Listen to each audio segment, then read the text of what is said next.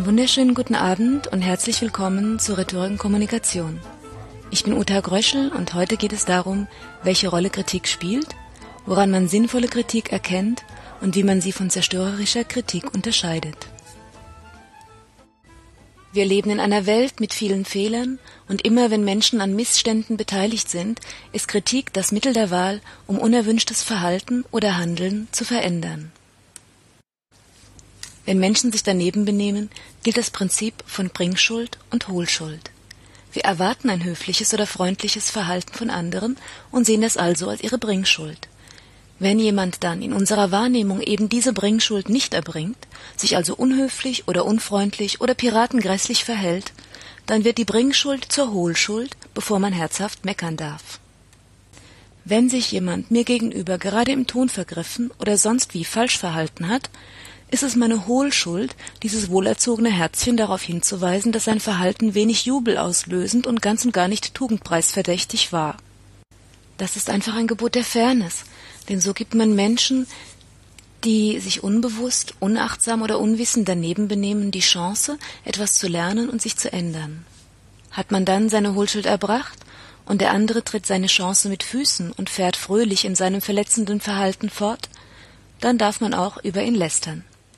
Unfair wäre es jedoch, ein falsches Verhalten wahrzunehmen, dem Übel oder der Nebentäter nichts zu sagen und hinter seinem Rücken über ihn herzuziehen. Eine kleine Einschränkung. Niemand ist verpflichtet, den Rest der Welt zu erziehen. Manche Typen sieht man einmal und nie wieder, da lohnt sich der Aufwand nicht. Manchmal gibt es elende Unholte, die so starke Signale der Unzugänglichkeit oder Streitlust aussenden, dass man sich eine Konfrontation wirklich nicht antun muss.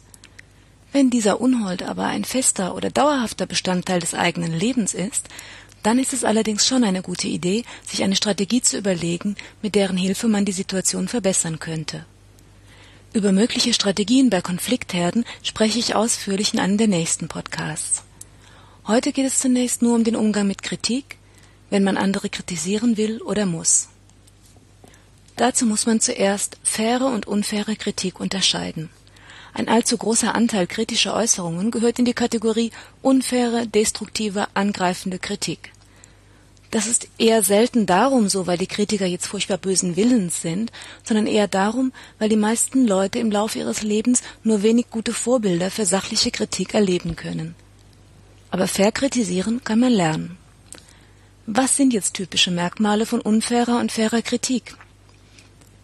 Das einfachste Erkennungsmerkmal unfairer Kritik ist die herabsetzende Sprache.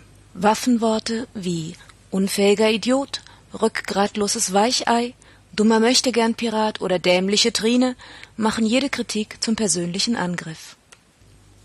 Unfaire Kritik ist oft pauschal, bezieht sich also auf das Ganze und nicht nur auf den Teil des Ganzen, der in den Sand gesetzt wurde. Das Protokoll ist nicht zu gebrauchen, ist zum Beispiel eine völlig nutzlose pauschale Aussage über das ganze Protokoll. Wer auch immer das beanstandete Protokoll verfasst hat, weiß jetzt nicht, was er ändern kann, um aus dem Protokoll ein brauchbares Dokument zu machen. Faire Kritik ist da konkret. Das Protokoll ist etwa eine Seite zu lang, kürze doch die Argumentesammlung beim Thema Qualitätssicherung. Diese Kritik ist konkret und sie enthält auch noch einen Verbesserungsvorschlag, der sofort umgesetzt werden kann. Pauschale Kritik kann sich auf ganze Arbeitsbereiche beziehen. Die Abteilung ist unfähig. Auf ganze Menschen, du bist langweilig. Oder auf die Zeit und den Rest der Welt. Immer machst du alles falsch, nie kommst du pünktlich, keiner mag mit dir arbeiten, alle sind gegen dich. Nicht sehr freundlich und nicht sehr wahr. Es gibt zum Beispiel keinen Menschen auf der Welt, der für alle anderen Menschen auf der Welt langweilig ist. Insofern stimmt die Aussage, du bist langweilig, nie.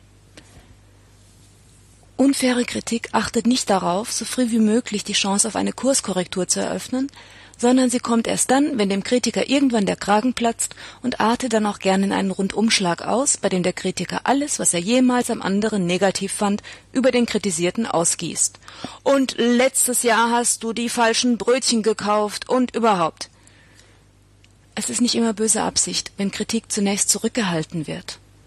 Kritik gehört fast automatisch in das Feld der negativen Erfahrungen, und dieses Feld vermeiden manche, solange es geht.